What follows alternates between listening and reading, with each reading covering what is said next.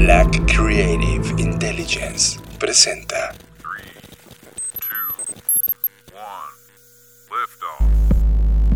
Escuchas. Escuchas. Escuchas un podcast de Dixo. Escuchas Creative Talks. Creative Talks. Creative Talks. El podcast donde hablamos de creatividad, Futuro. innovación, Medios. disrupción Y emprendimiento. con Fernanda Rocha y John Black. Por Dixo, La productora de podcast más importante de habla hispana. por Dixo. Bienvenidos humanos a las Creative Talks Podcast, este podcast que habla de innovación, creatividad, diseño, arte, futuro y se transmite a través de Dixo.com. Yo soy John Black y les presento a Fernanda Rocha. Hola, ¿qué tal? Bienvenidos sean todos ustedes a este podcast. Es un gusto estar de nuevo transmitiendo para ustedes y espero que estén a salvo. Quiero aclarar algo muy importante. Este podcast es un podcast semanal, pero hemos decidido hacer unas mini dosis diarias para estos tiempos épicos. Por esa razón, ustedes están escuchando también este podcast todos los días. Una vez dicho lo anterior, iniciemos esta versión.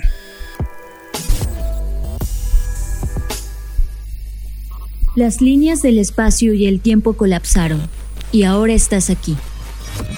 Bienvenidos humanos a este podcast que habla de tecnología, arte, diseño, creatividad, futuro, emprendimiento, contenido, cultura digital y cyberpunk. Bienvenidos a las Creative Talks Podcast, un podcast presentado por Blackbot, la compañía que diseña el futuro. Creative Talks es parte del movimiento global Creative World. Creative World. I tried to convince people to slow down, slow down AI, to regulate AI. This was futile. I tried for years. Nobody listened. Nobody listened. Nobody listened. Tema de la semana. Discutimos el tema que ocupó nuestra agenda a lo largo de la semana. Presentado por Black Trends. Las mejores tendencias sintetizadas para ti.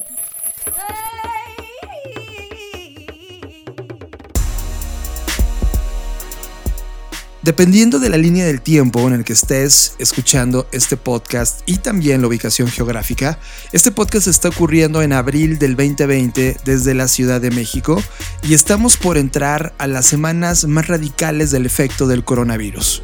Uno de los efectos que me ha dejado impresionado, Fer, es la cantidad de contenido que se ha liberado en Internet.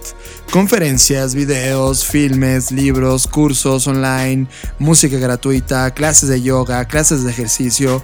Es, una parte virtuosa del Internet que ya extrañaba y que ha vuelto a salir dejando a un lado la parte ociosa de Internet únicamente, es decir, todas estas celebridades de contenido barato y chistoso y denigrante están pasando a segundo, tercero, cuarto nivel ya de relevancia y ha salido todo este contenido maravilloso que, que hemos visto y hemos sentido en los últimos días en este encierro. Pero Fernanda Rocha, justo tú hacías una crítica importante a todo esto que está pasando.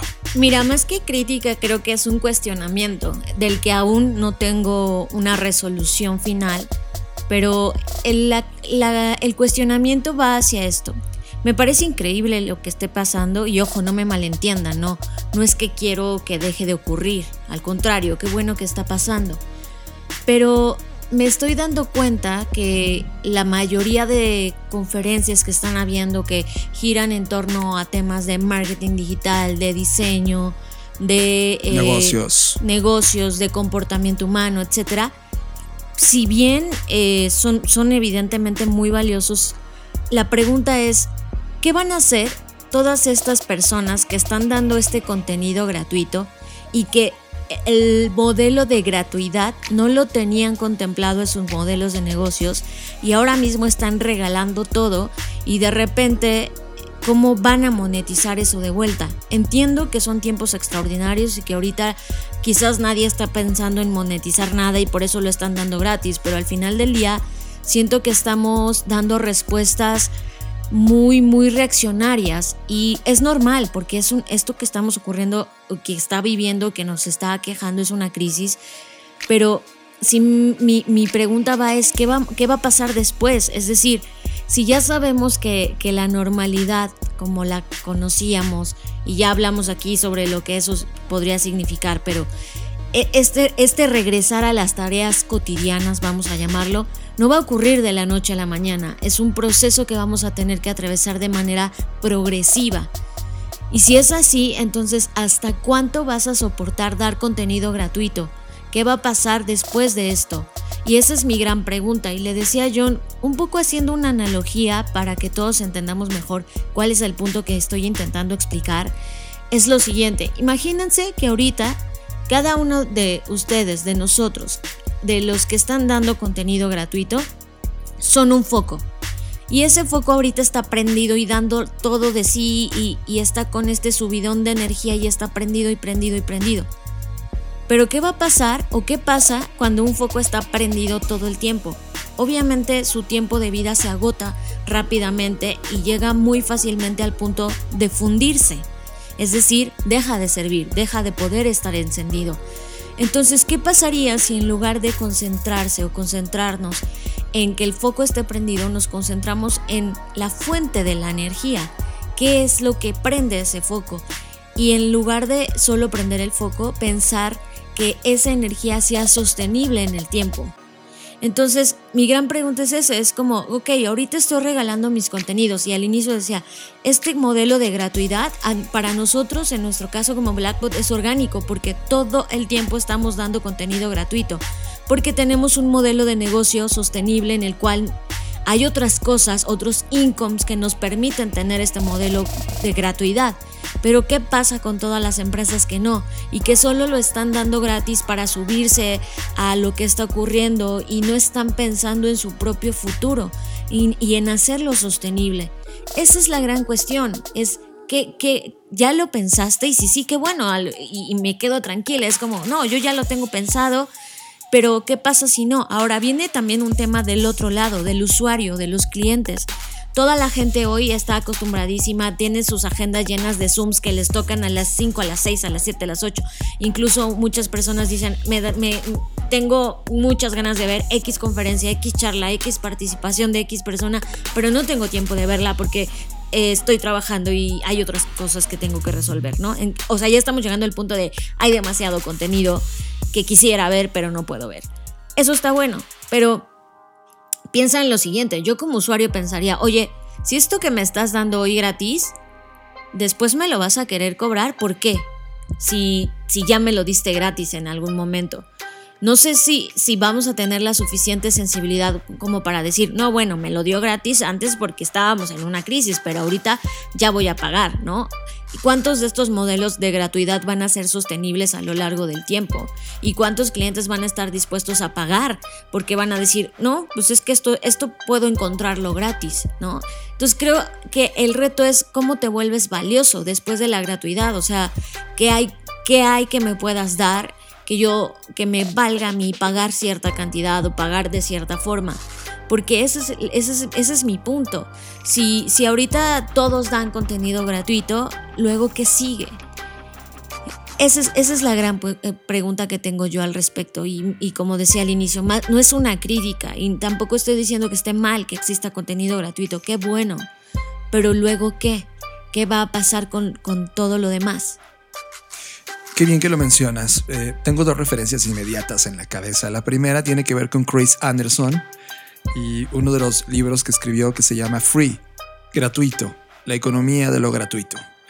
Y justo eh, este libro tiene cerca de 12 años, 15 años de haberse publicado casi eh, a la par de eh, The Long Tail, que es otro gran libro también de Chris Anderson, que, va uno de la mano del otro.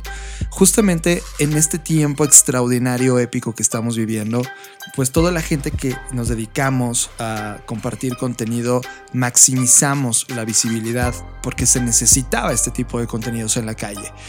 El, tema es que, por ejemplo, eh, el fin de semana pasado pude ver una colección de las mejores cosas del Circo del Sol, por ejemplo. Pero, pero tú sabes que cuando termina la crisis, Circo del Sol va a continuar con sus exhibiciones en Las Vegas, en la gira mundial, en los lugares donde tiene sede y sabes que cuesta un ticket. Creo que la gran pregunta de Fer va orientada a qué va a pasar si todos nos acostumbramos a que ir a una clase en línea con determinada persona es gratuito y ya no te la va a pagar cuando esto termine o hasta dónde va a poder esta persona poder compartir de forma gratuita todo eso si no creó un modelo porque al final del tiempo al final de todo la persona que te está poniendo o la compañía que te está poniendo recursos de contenido gratuitos en línea es porque tuvieron que invertir una capacidad de generación de personas, de producción, de audio, de investigación, de diseño y luego puesto en, la plataforma donde ellos están, ya sea video, audio, eh, enlace en vivo, que al final, cuando todo termine, si no hay un recurso de vuelta, la generación de energía de ese foco, en la analogía de Fer, se apaga. Entonces como usuarios, todas las personas que estamos ahora conectadas, disfrutando esos contenidos, esos recursos, esas conferencias, ¿cuál es la postura correcta? Es un gracias, em, todavía no me alcanza para comprarte nada, entonces el siguiente bloque de tiempo, sorry, espero sobrevivas, pero gracias por lo gratuito. Y ahí es donde me preocupa mucho porque muchos de estos pensadores, y Fer también bien lo señala, muchas de estas compañías que están generando dinero eh, más bien tiempo y lo están compartiendo con ustedes en términos de recursos, no van a sobrevivir esta ola y, y eso puede ser una desgracia muy fuerte, ¿cierto? Sí, sobre todo también hay otros puntos que, giran en torno a este, este, tema y es, por ejemplo, el, el, tema de la diferenciación. En este momento, si ya todo es, está siendo gratis, en qué se están diferenciando uno, de, uno del otro, ¿no? Creo que eso también es otro, otro cuestionamiento que deberíamos hacer, ¿no? Es, es porque, porque entre todo este contenido gratuito lo que yo estoy diciendo es importante o es relevante para el usuario. Porque hoy como lo repito, muchas personas están debatiendo en, híjole, es que quiero ver esta charla, pero también esta, entonces es al mismo tiempo y ya no puedo ver todas al mismo tiempo y muchas de estas charlas no están quedando grabadas porque están siendo a través de Zoom o de plataformas en donde solo entras, eh, consumes el contenido, te vas, pero no queda en ningún lado. Eh, no, o sea, como que hay muchas cosas y está, como lo dije, o sea, es un tema que se entiende porque estamos atravesando un momento extraordinario pero creo que justamente eh, es algo que debemos cuestionarnos ahora, porque como, como ya lo repetí, no, no es que vamos a volver a la, a, la cotidianidad de manera um, como de un golpe, ¿no? O sea, va, a, la, a, ser, a, la, normalización de antes, ¿no? Exacto, va, va, a ser distinto. Y en ese regresar a esa normalidad, todos vamos a estar diferentes, de alguna forma u otra, para bien, para mal, mejores, peores, como sea, pero vamos a ser diferentes. Entonces, si vamos a ser diferentes, vamos a estar en un mood distinto. ¿Cuál, cuál, es, ¿Cuál es eso que sigue? ¿no? ¿Qué sigue? Sobre todo, como bien lo apuntas, John, me preocupa todo el tema de, los independientes, que, son creo quienes están haciendo más esfuerzos. Si bien están eh, estas grandes eh, academias como la que tú participaste de Miami Ad School, o sea, como si bien hay marcas que están, que están patrocinando esto, qué bueno que lo hagan, pero ¿qué pasa con los independientes que están poniendo este esfuerzo eh, con la esperanza, creo yo, de decir, bueno, lo hago ahorita gratis y después toda esta gente se va a interesar en mi contenido y cuando ya les cobre, ¿sí lo van a pagar? Esa es una pregunta, porque yo veía muchos que incluso en cuentas que decían, es que el, el, cliente va a ver lo valioso que estamos haciendo y luego nos va a pagar por esto. ¿Estás seguro? O sea, eso es como, ¿por qué tendría que hacerlo? O sea, creo que estamos pecando un poco de, de decir, ok, si hago esto va a pasar aquello, pero pensemos en que las personas que hoy están consumiendo nuestros contenidos también están en una situación crítica, ¿no? En todo sentido. Entonces, creo que para ya no darle vueltas, el punto es ese, es, ¿estamos pensando realmente en un modelo que equilibre o soporte esta gratuidad? ¿O hay otra moneda de cambio en, de por medio? ¿Va a existir? ¿Está existiendo? ¿Está emergiendo? Esas son las preguntas que debemos hacernos. Yo creo que Hace una semana una de estas preguntas fue medianamente contestada cuando entrevistamos a Matthew, que hablaba sobre lo que significa pro bono para él, ¿no? Y pro bono él decía que es la forma en la cual haces accesible el conocimiento a todos. Creo que lo que está ocurriendo hoy con estos contenidos que están ocurriendo de forma gratuita en internet, desde clases, conferencias, etcétera, es mucho de este, esta naturaleza de pro bono. El tema que tenemos que aprender todos como cultura digital es que, ¿cuál es tu pro bono hoy? ¿A qué me refiero?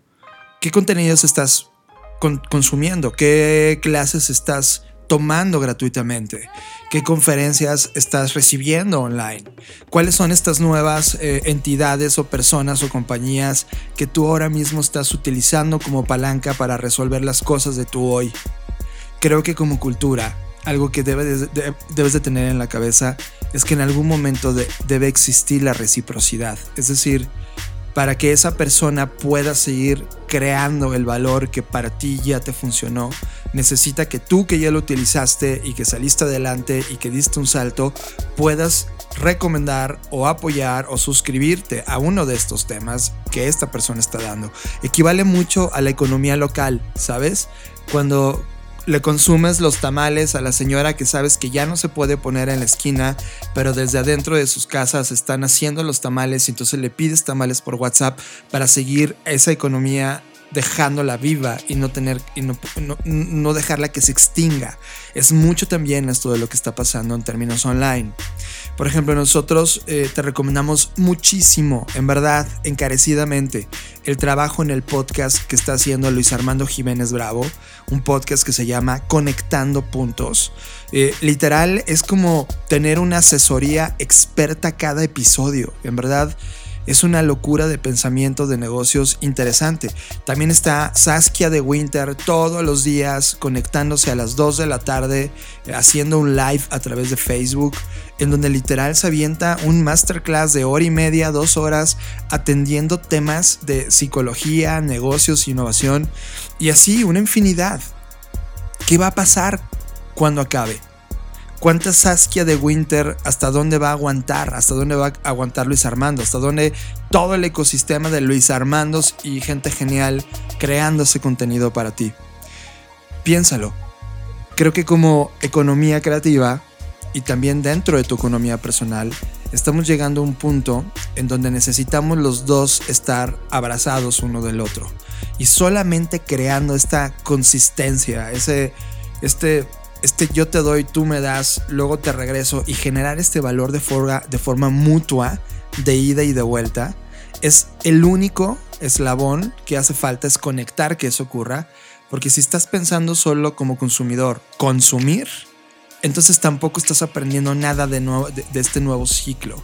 Y creo que sí vale la pena eh, hablar estos minutos, haber dedicado estos minutos iniciales a que tengas conciencia de cómo todos estos contenidos, no solamente nosotros, como dice Fer, nosotros ya lo tenemos, lo venimos haciendo, pero para todos los que hoy se están volcando a darte el mayor valor posible, voltea a verlos, volteemos a vernos y no dejémonos caer. La única manera de, que esto siga ocurriendo, de que este circuito virtuoso gracias a esta crisis siga autogenerándose, es este movimiento de ida y vuelta.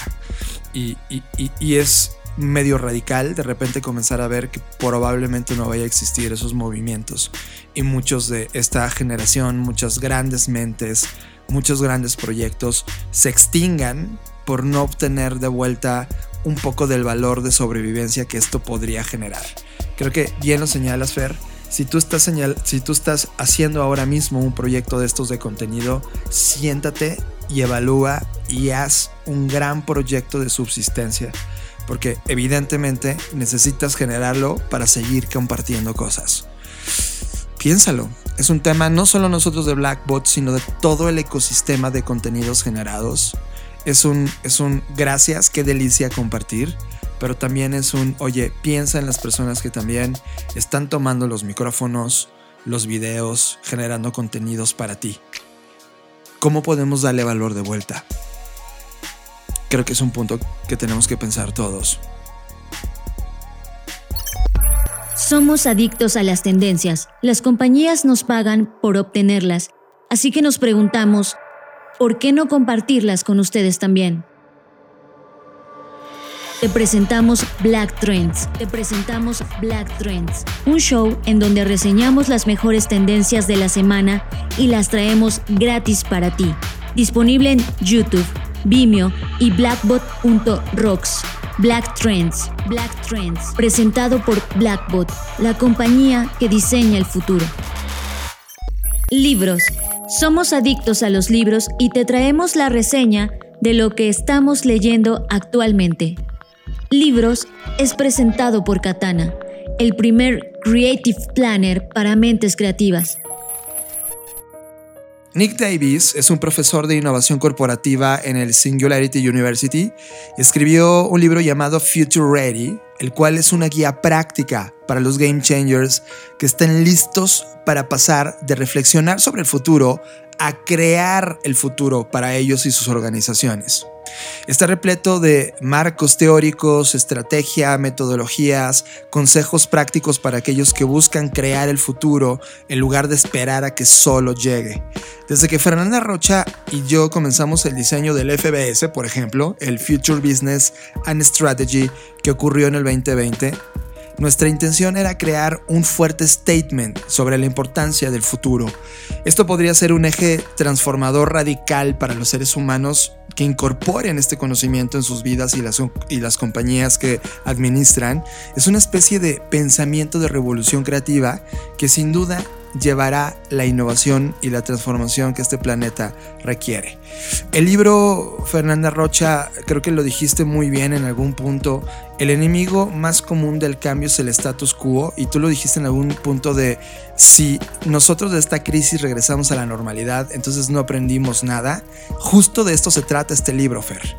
Creo que el punto acá es eso, que, que aceptemos que vamos a cambiar, que aceptemos que está ocurriendo el cambio y que no nos resistamos a él, porque creo que esta idea, y he leído algunos comentarios eh, en redes sociales sobre, ah, ya quisiera regresar a tal lugar, ya quisiera, está bien, hay cosas que extrañamos y, rituales y hábitos que hemos desarrollado que extrañamos. El tema no es ese, el tema es... Eh, ¿Qué, vamos a hacer distinto después de esto? Y creo que este libro habla mucho de eso. O sea, al final del día, el tema de, los futuros no es un tema como aquí, y ya lo hemos dicho, de adivinación, ni mucho menos. Es un tema de estrategia. Es, es qué puedo hacer todos los días para diseñar eh, un mejor futuro para mí, para mi compañía y que eso le beneficia a, todos los demás, porque no solo es pensar lo que a mí me va a beneficiar, porque ya vemos, ya hemos visto y estamos viviendo ahora a dónde nos está llevando el egoísmo, ¿no? Estas personas que dicen, ay, pues a mí me vale, yo y, sé que hay un grupo de personas que no, que no pueden dejar de salir y eso lo entiendo perfecto, pero nosotros, por ejemplo, tuvimos que salir a comprar pues lo básico, ya saben, comida, cosas de higiene personal, o sea, literal, cosas que son indispensables. Y en la calle te topas con gente que ves que está en la calle porque quiere estar en la calle, o sea, porque está jugando fútbol, porque está en un restaurante eh, con otros amigos y está, o sea, sabes, como gente que podría estar en su casa y no y decide no estarlo. Y eso es un tema del, del egoísmo hablando a través de nosotros. Y, justamente el diseño de futuros también es un tema donde debemos pensar eh, en la otra edad y, en este concepto de que hay otra persona y que todas las cosas que tú hagas de alguna forma u otra tienen un efecto eh, el resto de las personas porque estamos inmersos en una sociedad. Entonces, e, este es el punto, pensar que, que cada cosa que hagamos es un efecto mariposa que incide en lo que hacemos dentro de las organizaciones, dentro de nuestras sociedades, dentro de nuestras familias, etcétera, etcétera, ¿no? Y de acuerdo a este, este libro llamado Future Ready, también son tiempos de alta creatividad, de alta disrupción. Sé que la palabra disrupción a muchos ya les parece prostituida, pero no, hoy necesitamos justo en eso. Necesitamos pensar en términos de humano y planeta para poder llevar a cabo esta transformación. Eh, seguir las reglas es equivocado. De hecho, las reglas son la antítesis de la innovación en muchos sentidos. En lugar de seguir las reglas que dictan las normas para el status quo, la innovación nos pide desafiarlas, doblegarlas, incluir, inclusive romperlas y redefinir qué sigue. Hacerlo crea un conjunto diferente de normas, de nuevos pensamientos, que crean nuevos comportamientos que, que sí pueden asustar o amenazar a la gente que sí ama el status quo, pero en realidad la normalidad jamás va a regresar y el enemigo más común del cambio sí es el status quo. De acuerdo a este libro, Future Ready tiene tres ideas base. 1. Iteración.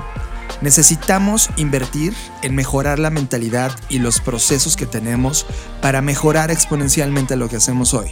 Debemos adaptarnos y evolucionar.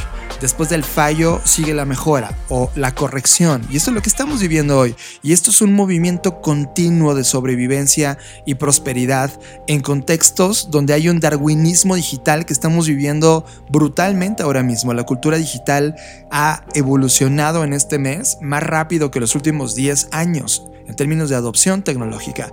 A eso va la iteración. La segunda, innovación. Esto es diferente a la iteración. La iteración mejora continuamente lo que hacemos hoy. La innovación nos desafía a explorar formas de entregar nuevo valor tanto de forma interna como externa. Aquí es donde reside esa magia pero es increíblemente difícil de desbloquear, porque la innovación no es en gran medida un proceso humano. El liderazgo de potenciarlo, las culturas organizacionales que creamos, sí deben articular con mucho mayor propósito compartido todas estas nuevas ideas de cambio. Al humano le encanta la estabilidad. Ese es un tema que ya no va a regresar jamás. Ya no podemos seguir creando modelos, eh, tanto de negocio o, políticos o culturales, donde todos estemos regresando un termo, término de quiero que siempre sea estable. No existe. Y necesitamos un nuevo liderazgo, una nueva cultura centrada en este ser humano y en el planeta donde estamos para poder hacer cambios de innovación. Tercero, disrupción también conocida como cambio exponencial para algunos de los grandes autores que están profundizando en el tema, y este es el resultado de una gran iluminación, una gran visión, un gran diseño de futuro acompañado de un propósito y una transformación significativa. Creo que la síntesis de iteración, innovación y disrupción son tres de los grandes temas que aporta este libro de Future Ready. Future Ready, sin duda, de Nick Davis, es un libro que hoy mismo se va a convertir en, un tema súper interesante en estos tiempos que estamos viviendo y sobre todo deja una pregunta al final del libro brutal. ¿Estamos preparados para el futuro? Porque el futuro necesita héroes.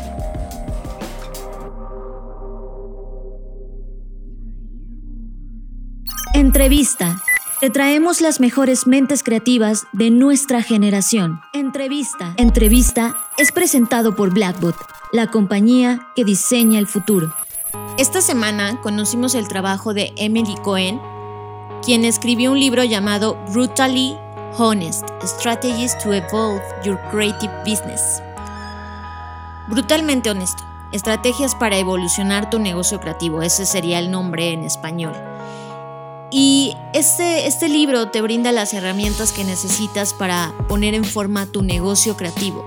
Está lleno de consejos, de ideas, de mejores prácticas, desde el desarrollo de nuevos negocios hasta propuestas de personal y todo lo demás que implica iniciar o generar un negocio creativo.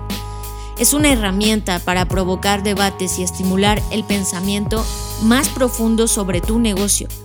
Y creemos que en este momento y con todo lo que apuntamos al inicio de podcast, es un muy buen momento para leerlo. Y para que se enteren un poco más de, de qué va este libro, los dejamos con Emily Cohen. So I've become known as this kind of very brutally honest person, and I wanted to write a book that was just like that because let's be honest, a lot of us, you know, a lot of creatives suck at business, but they know they have to do it and they're willing to do it, but they don't. A lot of times they just are so busy just fighting fires. So if they could just read a chapter once a while, they can focus on one issue at a time. So, what's in the book is an idea of what has worked and what are the core values and beliefs and practices that we should all be practicing, as well as how can you customize it for your own business. You're going to get a consultant's point of view, but you're going to get a real world point of view. Not that kind of come in, give advice, and leave. And that's the same thing with this book. It's, it's long term, and it's going to result in amazing things. I think I think really what makes me different, and I think that's why I speak and that's why I get the clients I do, is because of who I work with. People want to hear not only what I know, but also what I've heard from all these amazing firms. a lot of books have case studies, but they're visual. Like, here's some cool portfolio work. But I felt like there was no book that was like this. It's all business practice. So I asked a lot of my clients and people I know who I respected to contribute case studies. I actually really know my shit. I really do. I feel like I'm not just some, you know, asshole that's saying things that people don't believe in. They want somebody to just tell them like it is, which I love to do. It's like my favorite thing in the world is to like push push my clients farther and farther so that they get to a place that is really good. Tu voz. Este es el espacio para escuchar tus ideas, consejos u opiniones. Solo déjanos un mensaje de voz al WhatsApp 5583-695959. Déjanos un mensaje de voz. Esta es tu voz. Esta semana tuvimos dos mensajes, uno de voz y uno de texto. Los dos nos emocionaron mucho. Hola, de nuevo enviándoles un audio desde hace mucho tiempo que no lo hacía. Eh, Fernanda, Jonathan, saludos desde el puerto de Veracruz. Mi nombre es Jaime Medina y soy un oyente desde hace mucho tiempo. Eh, me tomo este momento para felicitarlos por el esfuerzo que están haciendo con estos pequeños eh, podcasts en tiempos épicos, que la verdad que muy buenos. Eh, gracias por todo esto que están haciendo. Y bueno, el mensaje para todos, a cuidarnos y a colaborar. Y nos vemos en el futuro. Estás escuchando Creative Talks Podcast. Y también tuvimos un mensaje de texto de David Rivera, que le mandamos un abrazo enorme, el cual nos manda un audio en 8D. Se lo vamos a poner ahora mismo, pero necesitamos que en este momento busques unos audífonos para poder escucharlo. Sí, ponte unos audífonos, búscalos. Si vienes manejando un auto, no te preocupes, luego lo escuchas. Pero sí es necesario que lo escuches con atención. Y con audífonos, si no, no va a funcionar. Busca unos audífonos ahora. ¿Ok? Si no, ya luego regresas a esta parte del podcast. Si estás manejando, déjalo ser. Vas a escuchar música, pero no lo vas a escuchar con la intencionalidad que queremos porque requiere de audífonos. Lo ponemos y lo comentamos cuando regresemos del track.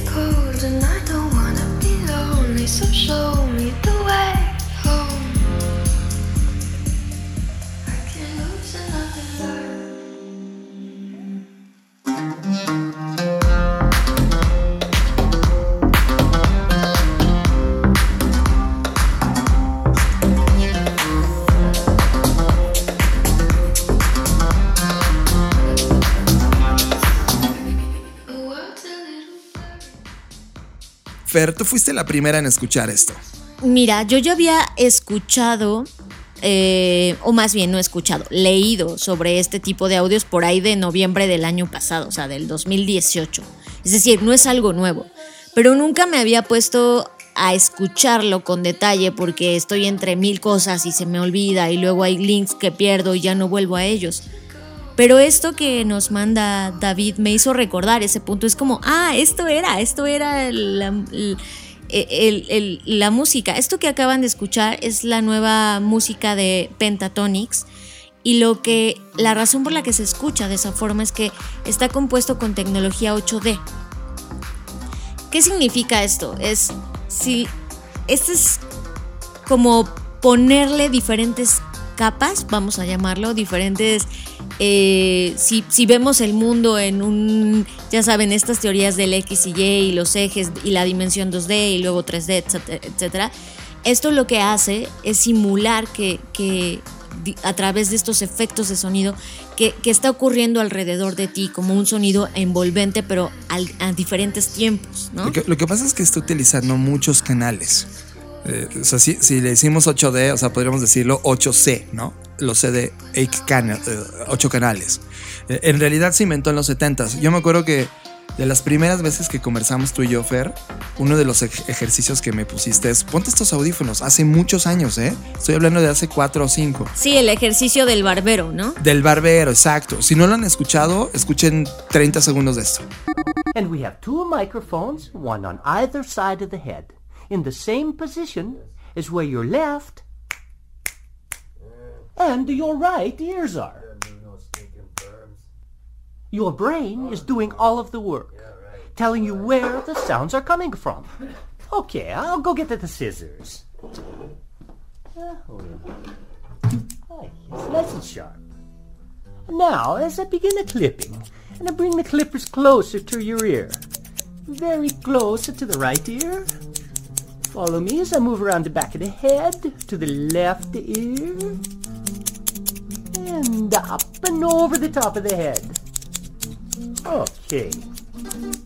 Now, ¿Se dieron cuenta? O sea, lo que, lo que sucede, ya venía en el mundo del cine ocurriendo, ya había protocolos, por eso escuchas Dolby Max, por eso tienes esta, esta tema surround alrededor. O sea, la tecnología del audio ha venido creciendo desde los años 70, porque esto viene desde los años 70 y se lo conoce como ambisonic, binaural o sonido 3D. Es parte de esta evolución. El tema es que no había llegado a las masas, ¿no? Y de repente cuando lo ves aplicado en un track de música y, y- y te llega un mensaje de WhatsApp de esto no lo escucha tus oídos, lo escucha tu cerebro, en realidad no es verdad. En realidad sí lo están escuchando tus, tus oídos y está simulando este efecto envolvente debido al manejo de canales que tiene. En realidad no es una tecnología nueva, pero con una muy buena intención, es decir, la industria de la música hoy podría estar utilizando de manera envolvente estos canales para hacer que sientas de manera distinto el escuchar la música, lo cual sin duda, Fer, ahora que se está volviendo en un tema hiper comercial, pues sin duda vemos un boom. Ya veo a todos los regga- reggaetoneros ahora mismo comenzando a hablar en sus producciones de que quieren hacer eh, todos sus nuevos tracks en audio 8D, aunque 8D en realidad sea un nombre eh, equivocado. No, no hay 8 dimensiones. O sea, toda- no hemos llegado a ese mundo. Bueno, ¿qué tal, el- ¿qué tal si están pensando en lo que hablábamos de las multirealidades? Ah, lo dudo, un reggaetonero solo quiere sonar más rico del lado de tu canal izquierdo y... ah. Pero ya está. Eh, es un tema muy interesante. La verdad es que es sorprendente. Lo que nos mandó David Rivera cuando escuchamos el audio te saca esta sonrisa porque tu cerebro es, es engañado con esta zona envolvente. Es, es delicioso. Ahora piensen las posibilidades. ¿Qué tan, ¿Qué tan caro es hacer esto? La verdad, nada. Hay plugins gratuitos para la, la parte de producción de música e inclusive puedes tomar música creada del pasado y convertirlo a 8, 8D. Así que eh, los dejamos con este track que seguro les va a encantar. Por temas de derechos de autor no podemos ponerlos eh, eh, completos porque nos Spotify. Ni modo, así son las reglas de este tipo de, de música. Pero ustedes ya saben qué es. Is this the real life? Is this just fantasy? Caught in a landslide, no escape from reality. Open your eyes, look up to the skies and see.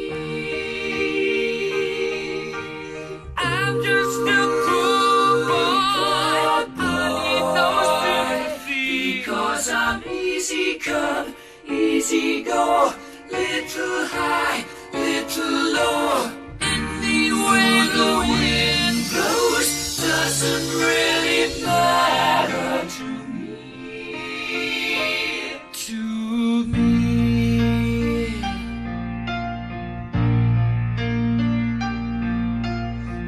Sigue a Fernanda Rocha en sus redes sociales. Twitter, Fernanda Roche. Instagram, soy Fernanda Roche. Sigue a John Black en sus redes sociales. Twitter, Jonathan Álvarez. Instagram, Jonathan Álvarez. Media. Hablamos de los contenidos que vemos en Netflix, Amazon, YouTube, Vimeo, HBO, iTunes o nuestro timeline de Internet. Media. Media es presentado por Blackbot, la compañía que diseña el futuro. Fernanda, desde que supimos que 21 películas del estudio Ghibli llegarían a Netflix, la sonrisa fue evidente en nosotros, ¿no? Nos sentimos totalmente felices. Eh, ya sabemos todo lo que ha sucedido con este estudio. Eh, em, algunos de nosotros no hemos visto todavía las 21 películas. Yo en realidad so- solo he visto 5 o 6. Y esto me daba la oportunidad de, de, a través de Netflix conocer la obra completa de Hayao Miyazaki. Y en, esta, en este gran estudio de animación que creó y que hoy es legendario.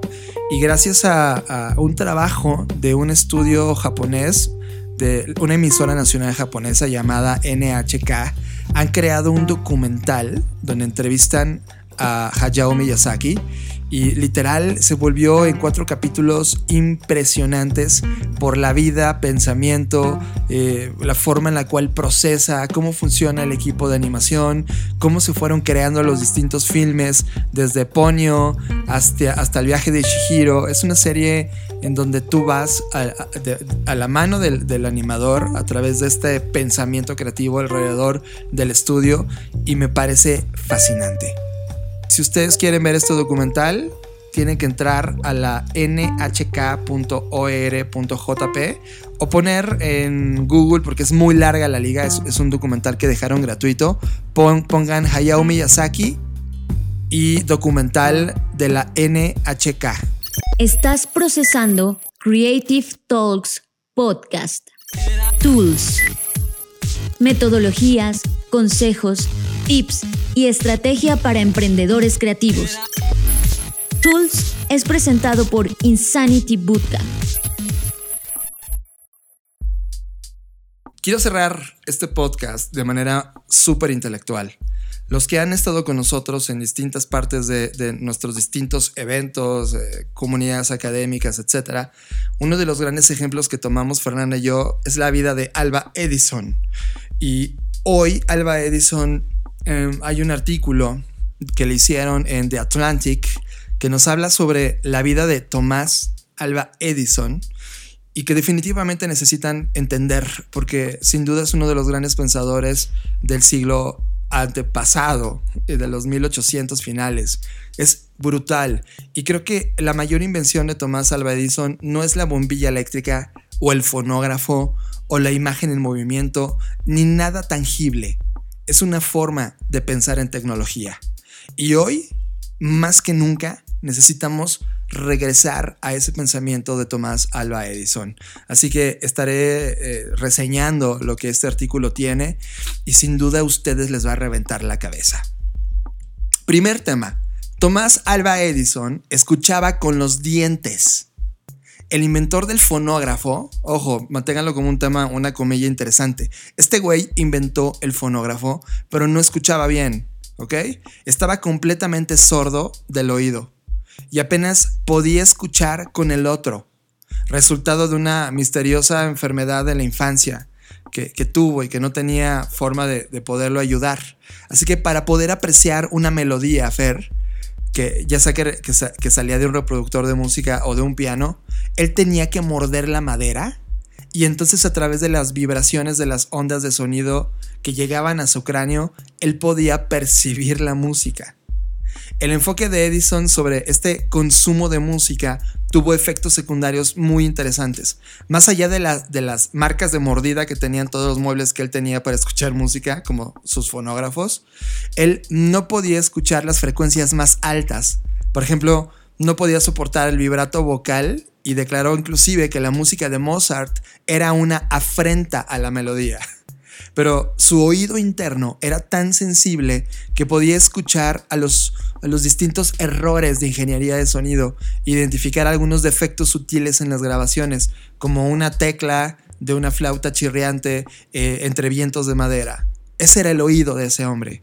Sin duda, un gran cascarrabias, un tipo que sin duda se enojaba cada vez que no, no dejaba que la música fluyera a su estado natural. Por eso tuvo que inventar el fonógrafo, para poder darle dignidad a la transmisión musical entre formatos. Y la industria de la música, que realmente no entendía lo que Edison pretendía explicarles, él tuvo que tomar el, el- el proyecto y hacerlo salvajemente. Edison fue un genio y también fue un ladrón. Un héroe del capitalismo estadounid- estadounidense para unos y también un monstruo de la codicia para otros. Creo que sin duda ha sido uno de los mayores tecnólogos de la historia y, es miembro del Salón de la Fama en temas de compet- competitividad eh, y, y también entra en este, en este segmento de grandes emprendedores del mundo. Sin embargo, Fer, este hombre no lo hizo solo. Y para entender cómo fregados lo hizo y cómo en un momento en, do- en donde también las condiciones económicas no eran las, las mejores, cómo fregados construyó este gran legado que hoy tenemos. Cuando tenía 13 años, Edison construyó su primer negocio a los 13 años. Y lo que hacía era que vendía frutas y periódicos y ambos generaban 50 dólares por semana. Si hacemos el equivalente de la economía de aquel entonces con hoy, él, él llegaba a generar un salario anual de 80 mil dólares de hoy. 80 mil dólares era lo que ganaba Edison anualmente a los 13 años. A los 13. O sea, cuando tú comenzaste tu primer proyecto, el güey ya tenía 13 años y ya estaba haciendo. Todo esto que él empezó a entender sobre cómo generar dinero, empezó todo ese dinero de niño a comprarle un juguetes de exploración y experimentos eléctricos y químicos. Cuando era adolescente, ya estaba combinando todas estas habilidades de generar dinero con experimentar de forma natural con temas que le interesaban. Un, un día, cuando estaba en su laboratorio en 1877 en el Menlo Park, Menlo Park en Nueva Jersey es un lugar icónico y ahí es donde me quiero centrar el día de hoy, porque lo que hizo en Menlo Park es todo el dinero que iba ganando lo empezó a crear en una suerte de laboratorio, empezó a meter dinero, compró cosas, empezó a rodearse de personas que pensaban de forma diferente, contrató a varias personas que destinaban su tiempo en los caprichos creativos de Edison. Y un día, uno de estos caprichos, Fer, estaba jugando eh, con un diafragma, que es un dispositivo en forma de copa con un fondo metálico delgado. Y entonces cuando gritó Edison, empezó a vibrar este fondo metálico y dijo, güey, ¿qué pasa si le pongo una aguja a este fondo de metal? Y entonces lo que hizo es, ¿y qué pasa también si se la pongo en un fondo o una superficie suave? Comenzó a gritar y se dio cuenta que empezaba a vibrar también esto y en esta superficie suave comenzaron a grabarse como la captura de las vibraciones sonoras. Cuando regresaron y, recorrieron este fondo, se dieron cuenta que fue la primera grabación en la historia, el, primer gran registro de la historia de la voz humana en un artefacto. Es decir, fue así como nació la idea del, del tocadiscos o de, o- o de grabar el audio para grabar un discurso, etc. Esta fue la primera vez en la historia que un ser humano escuchó un sonido grabado. Ese tipo de experimentos, Fer, en este laboratorio ocurrían todo el tiempo. Este tipo de personas creando, uniéndose en un lugar, todo el tiempo venía originándose. Y creo que la gran reflexión que tenemos para este momento es que en ese 1800 finales, comparado con el, mo- el movimiento que tenemos hoy de los 2020 en este contexto de crisis, en este punto donde hemos perdido el control de nuestra economía y de nuestra sociedad y de muchas de las cosas que nos hacían sentir normales a la gran masa, ya no van a estar ahí y requiere que encontremos pensadores como Edison. Edison creó, en términos prácticos, el primer lugar de investigación y desarrollo en la historia de la humanidad, en 1800 finales. Cuando tenía 33 años, es cuando tuvo este gran esplendor de creación y de hipótesis. Fue cuando también se le ocurrió a la bombilla y tuvo éxito de poder crearla. Pero para poder crearla, todo el mundo piensa que Edison estaba en solo, y no es cierto. Edison estaba ro- rodeado de personas que él mismo le decía mockers, un término para experimentadores profesionales, amateurs profesionales que desarrollaron bocetos y lo convirtieron a él en el inventor más fam- famoso del planeta.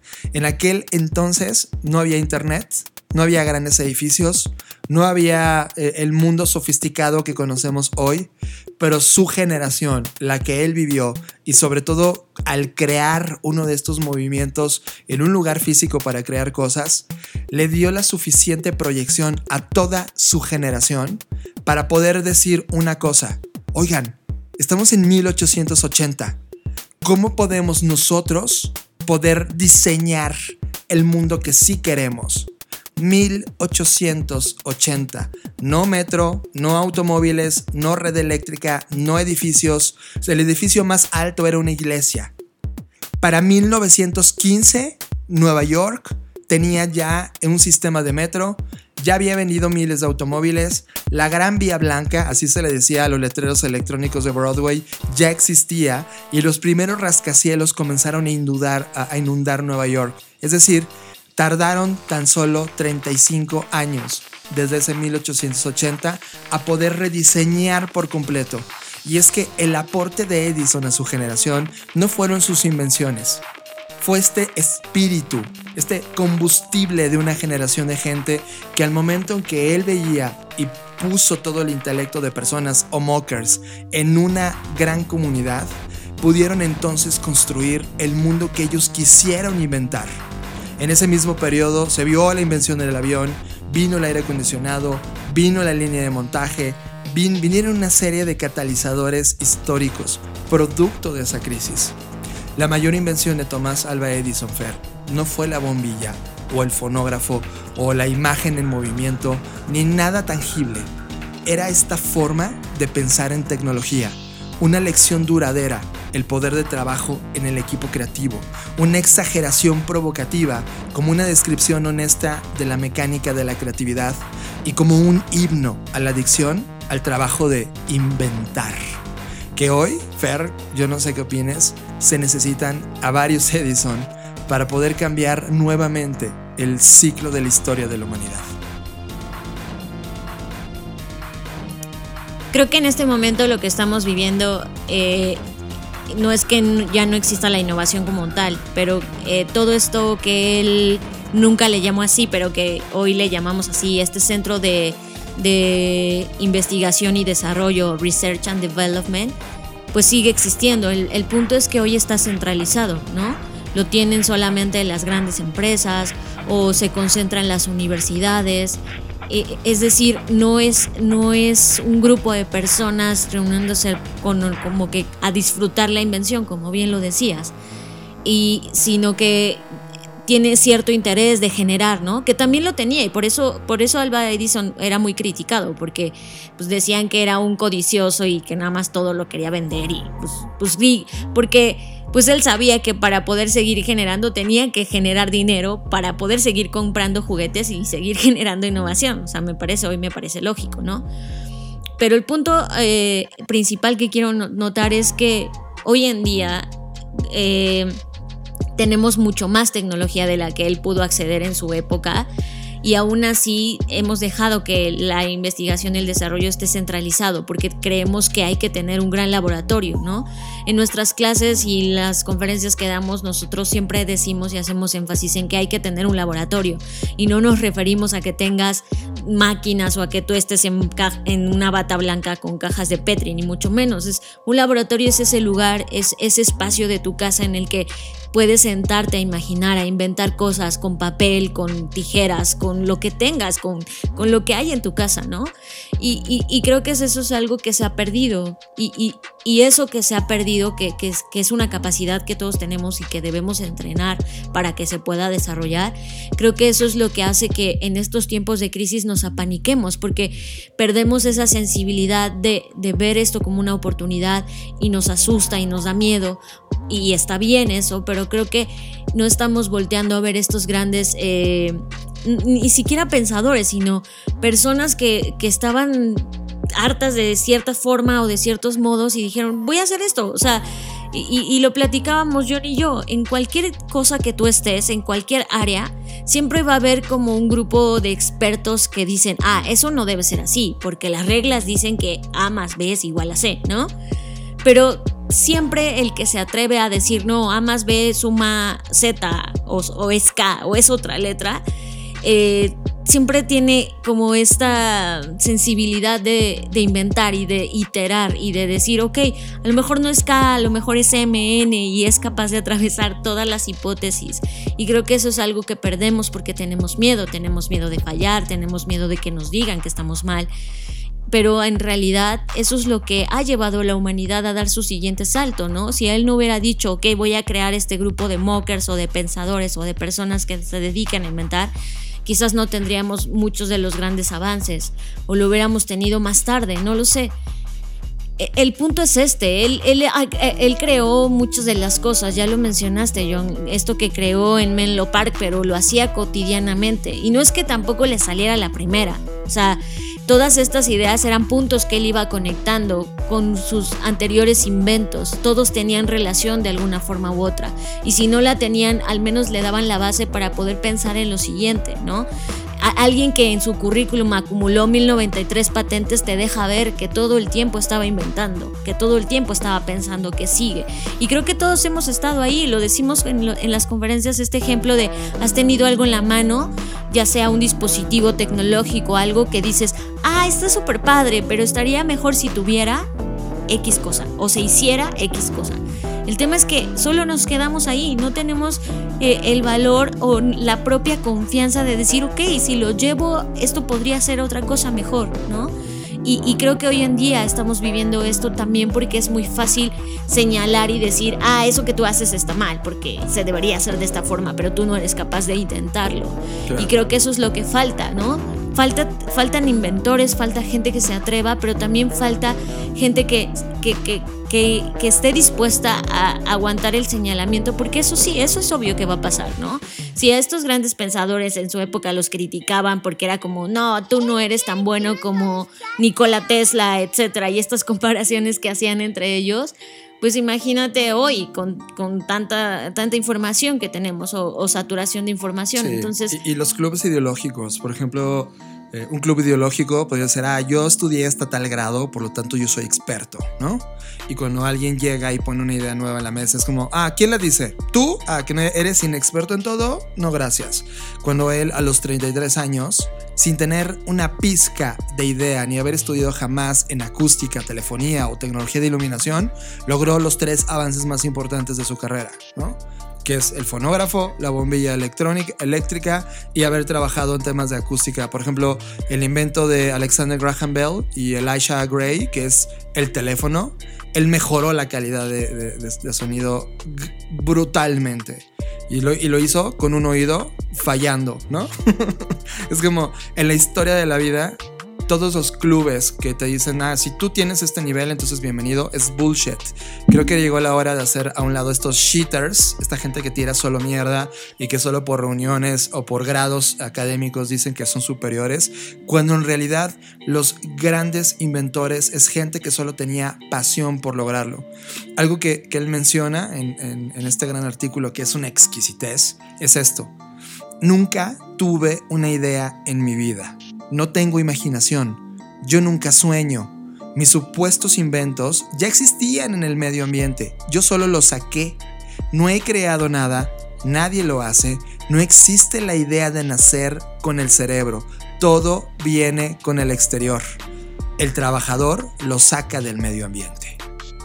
Esa, esa frase fue una de las frases contundentes que dijo, porque aunque no lo crean, Edison tenía cientos de detractores que, como dice Fer, lo señalaban diciendo que esa cosa que había creado era pérdida de tiempo y que nadie le iba a utilizar. Pero a él le daba igual su invención, de su, su gran hipótesis de Tomás Alba, Edison no era complacer a sus críticos o a sus cheaters, era el poder complacerse a sí mismo sabiendo que esa hipótesis traía por sí misma una mejora de algo que probablemente ya había sido creado y que él solamente expuso esa mejora. Ese espíritu de creación, ese espíritu de invención, creo que necesariamente hoy se requiere más que nunca en la historia. Nuestra generación necesita poder encontrar, catapultar, apoyar, promover a estos nuevos Tomás Alba Edison. Y eso me da muchísima emoción de las cosas que vienen. Estás escuchando Creative Talks Podcast. Y con esto llegamos al final de las Creative Talks podcast. Ouch, este podcast fue intelectualmente muy alto. Gracias por estar con nosotros. Agradecemos a toda la red de personas que han estado con nosotros diariamente en estas dosis de 10 minutos y también descargando nuestra katana en una versión ligera que puedes descargar de forma gratuita para poder pasar por estos tiempos épicos. Gracias a Dixo.com y la plataforma de todos los podcasters que están metidos generando contenido. Eh, gracias a todos los que están donando su tiempo para poder generar contenidos de alto valor. Siento que hemos regresado al Internet de finales de los noventas, cuando todo era compartir, cuando todo era valioso, cuando las ideas eran el centro y no solamente los productos de baja calidad intelectual masificadas para entretener. Eso me encanta de los tiempos que estamos viviendo y sin duda agradezco que tú estés ahí con nosotros creando este movimiento y compartiendo esta línea de tiempo que estamos juntos. Ha sido un placer estar acá. No olviden que tenemos los videos del FBS Event para todos aquellos que no pudieron asistir. Están disponibles en nuestro canal de YouTube. También los invito a que sigan a Blackbot en todas sus redes, eso nos permite llegar cada vez a más personas. Nos pueden encontrar tanto en Twitter como en Instagram, como en LinkedIn, como en YouTube, como en Facebook, como Blackbot o Blackbot Rocks. Y pues ha sido un placer estar de nuevo con ustedes. Yo soy Fernanda Rocha. A mí me pueden seguir en redes sociales como arroba Fernanda Roche, R-O-S-H. Y ya está. Nos vemos en el futuro. Yo soy John Black y muchas gracias y por favor no olviden de escuchar los otros contenidos que están en nuestra red. Conectando Puntos con Luis Armando es uno de los podcasts más exquisitos intelectuales que habla de temas financieros en un nivel que definitivamente vas a poder abrazarlo rápidamente. Eh, apoyen a Saskia de Winter que hace este proyecto diario a través de Facebook, hace estos live a las 2 de la tarde. Eh, a toda esta plataforma de Dixo y todos los podcasters que no han parado en generar este valor que venía ocurriendo y en general a todos los movimientos intelectuales, academia, distintos contenidos, audios, videos que se están generando con el único objetivo de abrazar a la humanidad y poder dar este salto y resolver sin duda estos tiempos épicos. En nombre de todo el equipo de Blackbot, les mandamos un abrazo enorme y nos escuchamos en el futuro.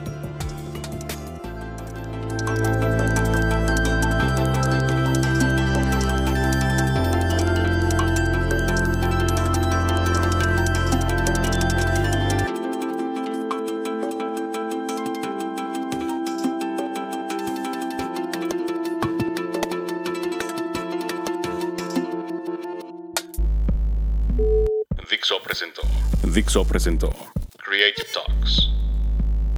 el podcast en donde hablamos de creatividad, innovación, medios, disrupción y emprendimiento. Con Fernanda Rocha y John Black. Por Dixo, La productora de podcast más importante de habla hispana. Nos escuchamos en el.